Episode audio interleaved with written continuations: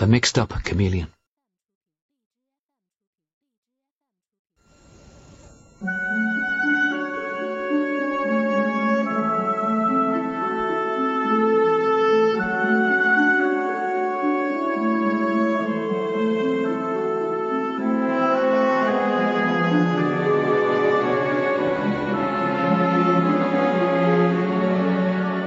On a shiny green leaf sat a small green chameleon.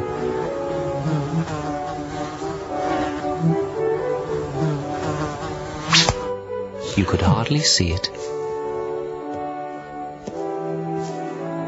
It moved onto a brown tree and turned brownish. Then it rested on a red flower and turned reddish.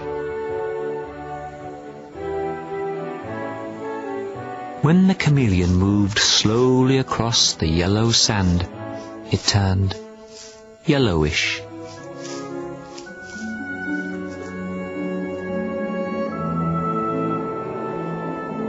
When it was cold and hungry, it turned grey and dull. It sat still and waited. Only its eyes moved, up, down, sideways, until it spotted a fly. The chameleon's long and sticky tongue shot out and caught the fly.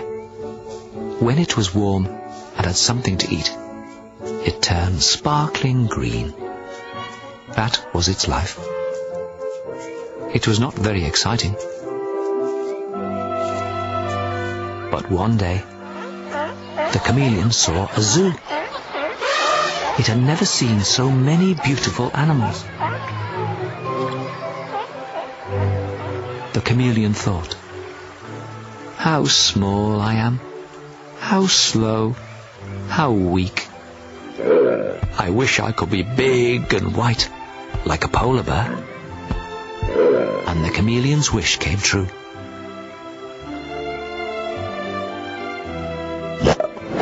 But was it happy? No. I wish I could be handsome, like a flamingo.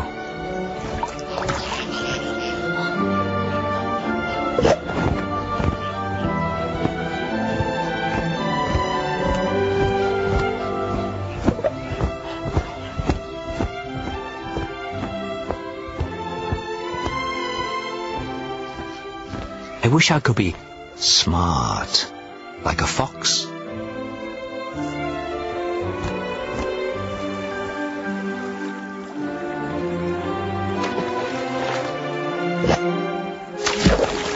Wish I could swim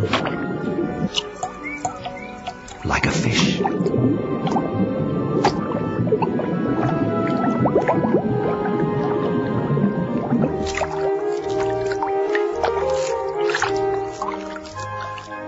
I wish I could run like a deer.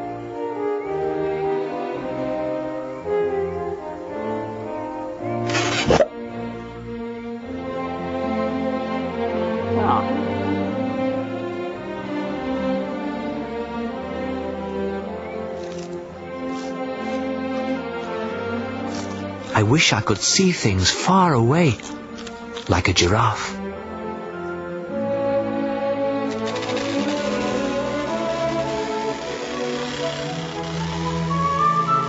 Oh.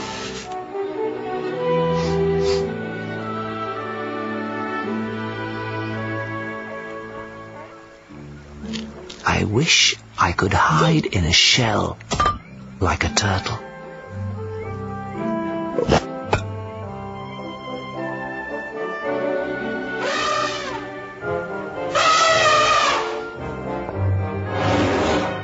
I wish I could be strong like an elephant.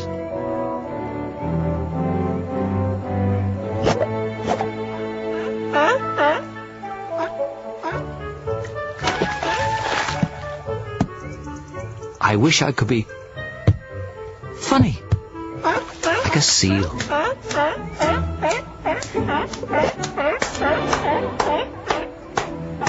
I wish I could be like people.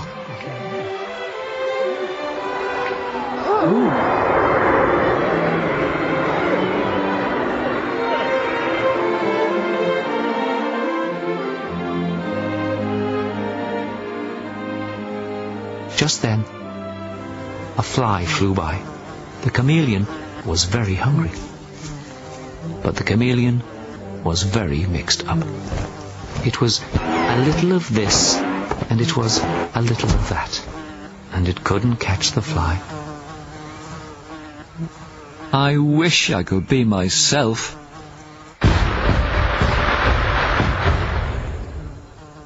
The chameleon's wish came true, and it caught the fly.